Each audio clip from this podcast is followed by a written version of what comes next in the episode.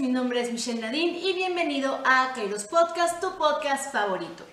El día de hoy vamos a ver un tema que a mí lo personal se me hace sumamente interesante y creo que es muy poco discutido dentro de la filosofía, que es cómo vemos la discapacidad dentro de la filosofía, lo cual a mi parecer siempre la hemos visto desde un plano, yo creo que incluso hasta negativo, incluso pues justamente hasta limitante conforme a las capacidades que cada persona puede tener respecto a la autogestión de su propio conocimiento y habilidades. Entonces, empecemos con este tema. A mí, en lo personal, me gustaría comenzar con nada más y con nada menos que con Sócrates. Sócrates es una figura, a mi parecer, sumamente interesante dentro de tanto de la filosofía como dentro de la parte de la discapacidad. ¿Por qué lo menciono? Y eso tiene que ver, creo que, con la cultura griega. Antes, eh, los griegos se dejaban mucho ver, pues justamente por su apariencia física en lo personal. Eh, también, por su parte, eh, se glorificaba mucho la parte justamente como que del perfil griego, de la belleza, de estar en forma con la parte del gimnasio, las olimpiadas, etcétera, etcétera. Lo que también se entiende como que los griegos eran incluso hasta crueles con aquellas personas que no encajaban en su estatuto físico de belleza, ¿no? Cosa que creo que hoy en día también seguimos arrastrando. Algo muy interesante, la historia de Sócrates, aquí para darles un poco de contexto respecto a, Grecia, eh, había un lugar en Grecia que se llamaba justamente, aquí lo tengo escrito, el monte Taigeto. En el monte Taigeto, y esto creo que lo pueden recordar de una escena incluso de 300, eh, lanzaban aquellos niños que tenían alguna deformidad física, aquellos niños o hijos de delincuentes o lo que se conoce como las personas feas. Ahora bien, ¿por qué mencionar a Sócrates? De hecho, Sócrates era bien conocido por su aspecto de que era un hombre feo. Ahorita a continuación les voy a poner una foto de Sócrates.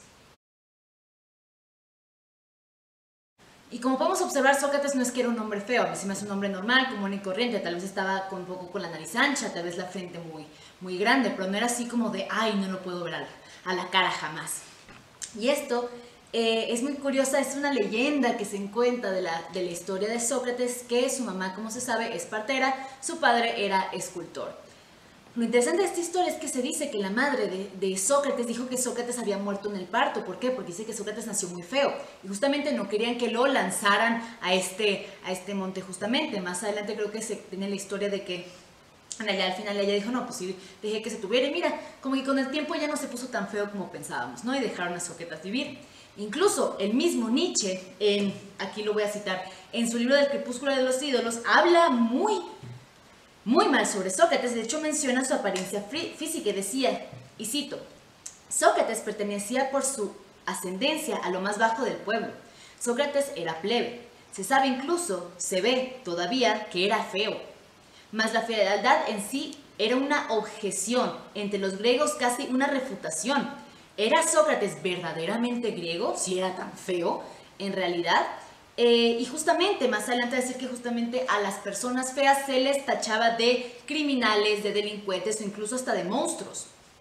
Eh, y aquí creo que lo podemos relacionar con lo que dije anteriormente del monte eh, Taigueto, donde también mandaban al, al precipicio a, las, o a los delincuentes como tal entendiendo delincuentes tanto personas que pues iban en contra de la ley, también entendiendo como delincuentes como las personas feas o hijos de personas feas o que no estaban bajo la, el estándar de belleza de la época. Bien, ahora no quiero que se entienda que yo estoy denominando a las personas con discapacidad como feos, sino que justamente en la antigua Grecia esto era de hecho un gran problema, porque incluso la fealdad tenía que ver incluso hasta con la virtud, eras virtuoso o no, eras vicioso o no a lo que podemos entender justamente como la discapacidad. Y aquí voy a citar un poco a qué nos vamos a estar refiriendo con la parte de la discapacidad. En primer lugar hay que entender que a una persona se le dice una persona con discapacidad y no un discapacitado. Eso lo quiero dejar muy claro. Ahora, según la Organización Panamericana de la Salud, estipula que una persona con discapacidad es o se entiende como aquellas personas que tienen deficiencias físicas, mentales, intelectuales o sensoriales a largo plazo, que en interacción con diversas barreras pueden obstaculizar su participación plena y afectiva en la sociedad, en igualdad de condiciones con los demás. ¿Y por qué me remito a esta, a esta definición que se me hizo bastante puntual? Eh, creo que esto tiene que ver con los conceptos que hemos creado desde hace muchos años de si una persona es capaz o no de, y esto pasa a feo, considerarse, considerarse como un ser humano. Para mí no debería ser discusión, para mí todas las personas tengan discapacidad o no tengan discapacidad, independientemente de su color de piel, son seres humanos y merecen dignidad, respeto y libertad. Pero aquí es cuando me voy a volver a remitir a, remitir a un libro de Platón, a uno de sus diálogos que se llama El Teteto. En este libro, eh, Platón dialoga un poco sobre la epistemología. ¿Qué es la epistemología? La epistemología es una corriente filosófica que busca entender prácticamente cómo conoce el ser humano, cuáles son los límites del conocimiento, siquiera estamos conociendo en realidad, y aquí podemos ver dos posturas y dos corrientes muy interesantes. Una de ellas es el empirismo y el otro es el racionalismo. El empirismo que estipula, en primer lugar, que aprendemos o conocemos a través de nuestros sentidos, lo que implicaría que respecto a una persona con discapacidad, si tal vez una persona es ciega, que de hecho el mismo Platón el Teteto y los griegos en general enaltecen el sentido de la vista por encima de los otros, porque por la vista es, por donde podemos contemplar el universo, el mundo, etc. Por su parte, aquellas personas que carezcan de alguno de estos sentidos, ya sea de la vista, que sería el más, grave, el olfato, la audición, eh, o incluso la parte sensorial, podría considerarse como una persona que puede conocer menos que los demás, o incluso que su razón se puede ver limitada por esta condición física que puede tener la persona en cuestión. Prácticamente mientras más percepciones podamos tener del mundo, pues más conocimiento tenemos del mismo. No es lo mismo probar el café, a olerlo, a incluso verlo, sentirlo caliente, sentirlo frío, ponértelo en la cara, etcétera, etcétera. Son diferentes experiencias que yo tengo del mismo fenómeno, lo que me permite conocerlo, descubrirlo, que este, que este fenómeno se me presenta a mí de una manera mucho más eh, totalitaria o complementaria del mismo conocimiento. Por otro lado, tenemos a el racionalismo, el cual estipula que conocemos a través de la razón, por lo cual nuestros sentidos en realidad nos estarían engañando o como tal no nos estarían diciendo toda la verdad respecto al mismo fenómeno. O en tal caso tenemos una percepción, una interacción, una impresión del mundo exterior y ya a través de la razón yo genero ideas, conceptos, ¿para qué? Para entenderlo de una mejor manera, porque como tal los conceptos nomás se encuentran desde la sensación. ¿Por qué? Porque se puede quedar en una mera interacción o una primera impresión del objeto, pero como tal no tengo por qué entenderlo, conceptualizarlo o siquiera problematizarlo. Por lo cual aquí podrían entrar las personas con discapacidad cognitiva. ¿Qué pasa cuando nuestro cerebro no integra correctamente lo que nos puede venir de afuera y lo cambia?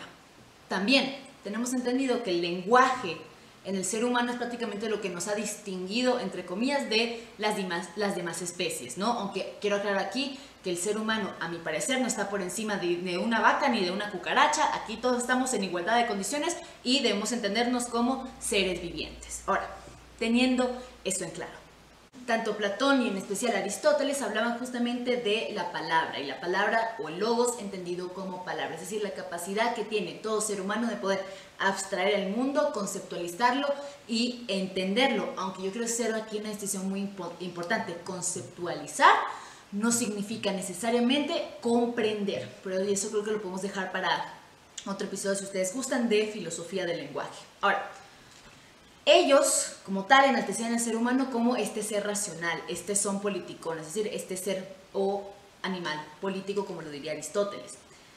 ¿Qué pasaría con aquellas personas que tienen alguna discapacidad cognitiva o una discapacidad auditiva, etcétera, etcétera, que no puedan procesar o entender el lenguaje de acuerdo con el área de Broca o con el área de Wernicke? También se le puede entender como una persona, ojo, entendida desde Aristóteles, desde los griegos, una persona con menos razón que otras. Ojo, yo no es porque crea esto, pero esta es la tradición que hemos venido cargando. No nada más eso, también la parte de que incluso puede ser incómodo. Y esto me ha pasado porque justamente hace, hace poco salí con una persona con discapacidad, eh, que es mi amigo en realidad, eh, y vi que muchas personas se, les, se le quedaban viendo de una manera como de juicio. Eh, no es que las personas con discapacidad no hayan existido, o no vayan a seguir existiendo, sino la parte es el prejuicio, es la connotación, es el estereotipo que tenemos respecto a estas personas que tienen discapacidad. Yo antes de entrar a la carrera de filosofía, esto es algo que les comparto, yo estaba en otra carrera que se llamaba terapeuta de lenguaje, más bien, la carrera era comunicación humana, pero se trataba de ser terapeuta de lenguaje para niños con discapacidad, idealmente también a adultos eh, jóvenes, adultos normales y adultos eh, mayores de edad. Y era muy interesante lo que, lo que yo veía, porque uno, por un lado, se tenía el estigma eh, de las personas con discapacidad que no podían aprender, de que prácticamente es, su papel era literal, va a sonar feo, ser un mueble en la casa, lo cual a mí no me parecía. y justamente se buscaba la manera de poderlos integrar dentro de los sistemas educativos, dentro de la sociedad, etcétera, etcétera, que más adelante voy a mencionar las diferencias entre, entre integración, entre segregación, inclusión y exclusión. Pero bueno, eh, tomando esto en cuenta, a mí me, me, uno, se me hizo muy fuerte la carrera, dos, no me gustaron muchas cosas que vi en el sistema educativo como tal, eh, y me salí, pues al final me metí en filosofía porque era lo que en verdad yo quería y lo que amaba, pero vi que jamás me había metido a profundidad a hablar de ese tema pues en redes sociales, lo cual a mí, a mí se me hace un tema muy, muy importante y muy relevante. Porque hemos venido cargando implícita o explícitamente este tipo de corrientes, este tipo de conocimientos de que no son iguales a nosotros, de que jamás podrán entender la vida como nosotros, de que son prácticamente un cero a la izquierda, de que los mantenemos como niños chiquitos durante toda su vida. Ojo, y hay grados de discapacidad y hay limitantes que van cambiando dependiendo de la discapacidad. No es lo mismo una persona con síndrome de Down, creo que se decía menos, menos, o sea, menos grave, es decir, leve, a un caso grave. No es lo mismo incluso una persona con Asperger a una persona que, que tiene autismo. Tampoco, y ojo, y que tiene o que poseen esta discapacidad no son su discapacidad, son seres humanos que poseen una discapacidad como nosotros, no sé, nos puede dar un día gripe y tenemos gripe, no somos gripe, y eso también es que hay que aprender a separarlo. Ahora, eh, muchas personas eh, puedo conocer que tienen este estigma respecto a las personas con discapacidad. No es que sean menos, no es que las debamos tratar así con condescendencia incluso, que eso es algo que a mí no me gusta, como niños chiquitos, como si no fueran capaces de, llevar su vida. Otra vez, hay grados, hay niveles. Eh, lo más importante y relevante que yo puedo rescatar de esta situación es que aún tenemos un gran desconocimiento de las discapacidades como tal. Es un tabú, es un tema del que no se habla porque incomoda incluso, o veo personas que incluso a la vista les incomoda ver a una persona con discapacidad, lo cual a mi parecer no está bien. Y este tipo de conductas que me parece que ha llevado a la sociedad, y aquí es cuando me gustaría empezar a hacer la distinción entre integración, segregación, exclusión e inclusión. La integración se refiere a que las personas con discapacidad pueden ingresar a un recinto, pero no ser parte activa junto a las personas sin discapacidad. En estos casos se destinan espacios exclusivos o tareas diferentes. Por otro lado, tenemos a la segregación, y dominamos, eh, más bien la dominamos como la marginación, exclusión o discriminación de la que pueden ser víctimas una persona o un grupo de personas por motivos raciales, sociales, políticos, religiosos, culturales o de discapacidad. Aquí, ¿qué es lo que idealmente deberíamos aspirar? Es la parte de la inclusión. La inclusión como tal busca que las personas participemos y compartamos los mismos ámbitos. Se pasa de centrarse en el individuo que antes era considerado como salido de la norma, a poner el énfasis en el ambiente, que es el que debe adaptarse a las personas. Y por último tenemos lo peor, que sería también la parte de la exclusión, que significa determinados, que determinados individuos o grupos de personas tienen condiciones desiguales o desventajosas en el acceso a determinadas bienes, servicios o recursos con relación a otros individuos o grupos sociales que se encuentran en posiciones privilegiadas. A mi parecer, la filosofía aún en día no ha abordado en su totalidad o a más profundidad la parte de la discapacidad, sí se ha metido a la parte de las neurociencias, a la parte de la neurobiología, eh, incluso se ha metido un poco más a la parte de eh, enfermedades o trastornos mentales, que también se me hace muy interesante porque incluso se pueden considerar hasta una discapacidad, dependiendo del grado pues, de gravedad en el que las personas con este tipo de trastornos pues posean. Eh, pero creo que seguimos hoy en día, sean filósofos o no, cargando con nuestros prejuicios, cargando con esos estereotipos, cargando con esos estigmas que a mi parecer no es correcto.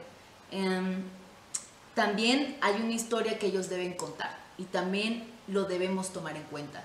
Em, creo que es muy fácil hablar, todos nosotros, bueno, las personas que me estén viendo, no sé, no puedo hablar de su situación si no los conozco, pero la mayoría de las personas eh, les encanta no hablar de una situación que ellos no viven, una situación incluso que se plantea como incómoda, y eso que hace que no visibilicemos los casos, que de hecho las personas con discapacidad se vean incluso como una excepción a la regla, como si no existieran.